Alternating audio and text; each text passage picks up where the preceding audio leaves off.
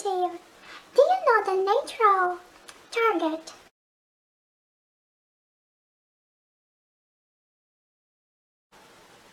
Use the neutral target to create a custom light balance. Program the camera to appear in the preset manual and take a picture of this. Then the top part of the screen of the camera will show if the light is good or.